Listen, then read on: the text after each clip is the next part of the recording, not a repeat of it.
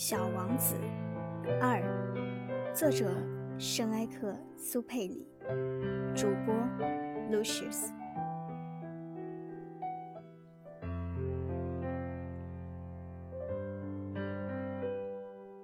当我还只有六岁的时候，在一本描写原始森林的名叫《真实的故事》的书中，看到了一幅精彩的插画。画的是一条蟒蛇正在吞噬一只大野兽，页面上就是那幅画的摹本。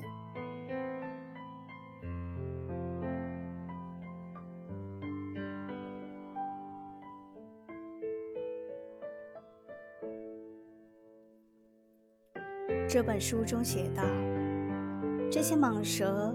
把他们的猎物不加咀嚼地囫囵吞下，而后就不能再动弹了。他们就在长长的六个月的睡眠中消化这些食物。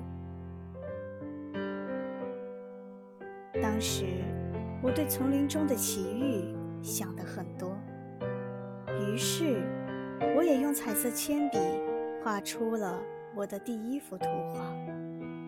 我的第二号作品，我把我的这幅杰作拿给大人看。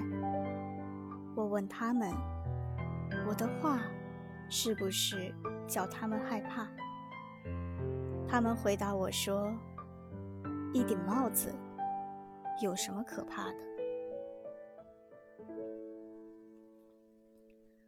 我画的不是帽子，是一条巨蟒。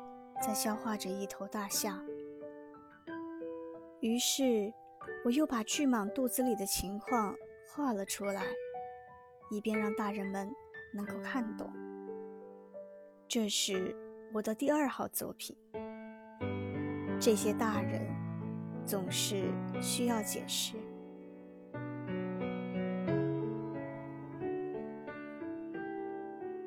大人们劝我把这些。画着开着肚皮的或闭上肚皮的蟒蛇的图画放在一边，还是把兴趣放在地理、历史、算术、语法上？就这样，在六岁的那年，我就放弃了当画家这一美好的职业。我的第一号、第二号作品的不成功，使我泄了气。这些大人们靠他们自己什么也弄不懂，还得老师不断的给他们做解释，这真叫孩子们腻味。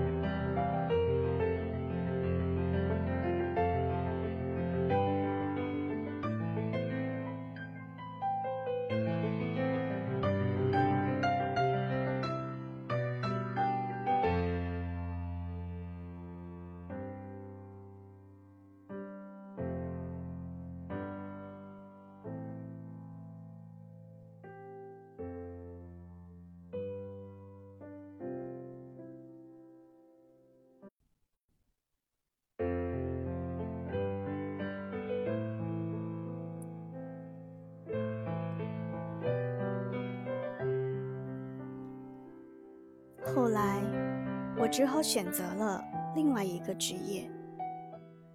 我学会了开飞机，世界各地差不多都飞到过。的确，地理学帮了我很大的忙。我一眼就能分辨出中国和亚利桑那。要是夜里迷失了航向，这是很有用的。这样，在我的生活中，我跟许多严肃的人有过很多的接触。我在大人们中间生活过很长时间，我仔细地观察过他们，但这并没有使我对他们的看法有多大的改变。当我遇到一个头脑看来稍微清楚的大人时，我就拿出一直保存着的我那第一号作品来测试测试他。我想知道他是否真的有理解能力。可是得到的回答总是：“这是顶帽子。”我就不和他谈巨蟒呀、原始森林呀，或者星星之类的事。我只得迁就他们的水平，和他们谈些桥牌呀、高尔夫球呀、政治啊、领带啊这些。于是，大人们就十分高兴，能认识我这样一个。通情达理的人。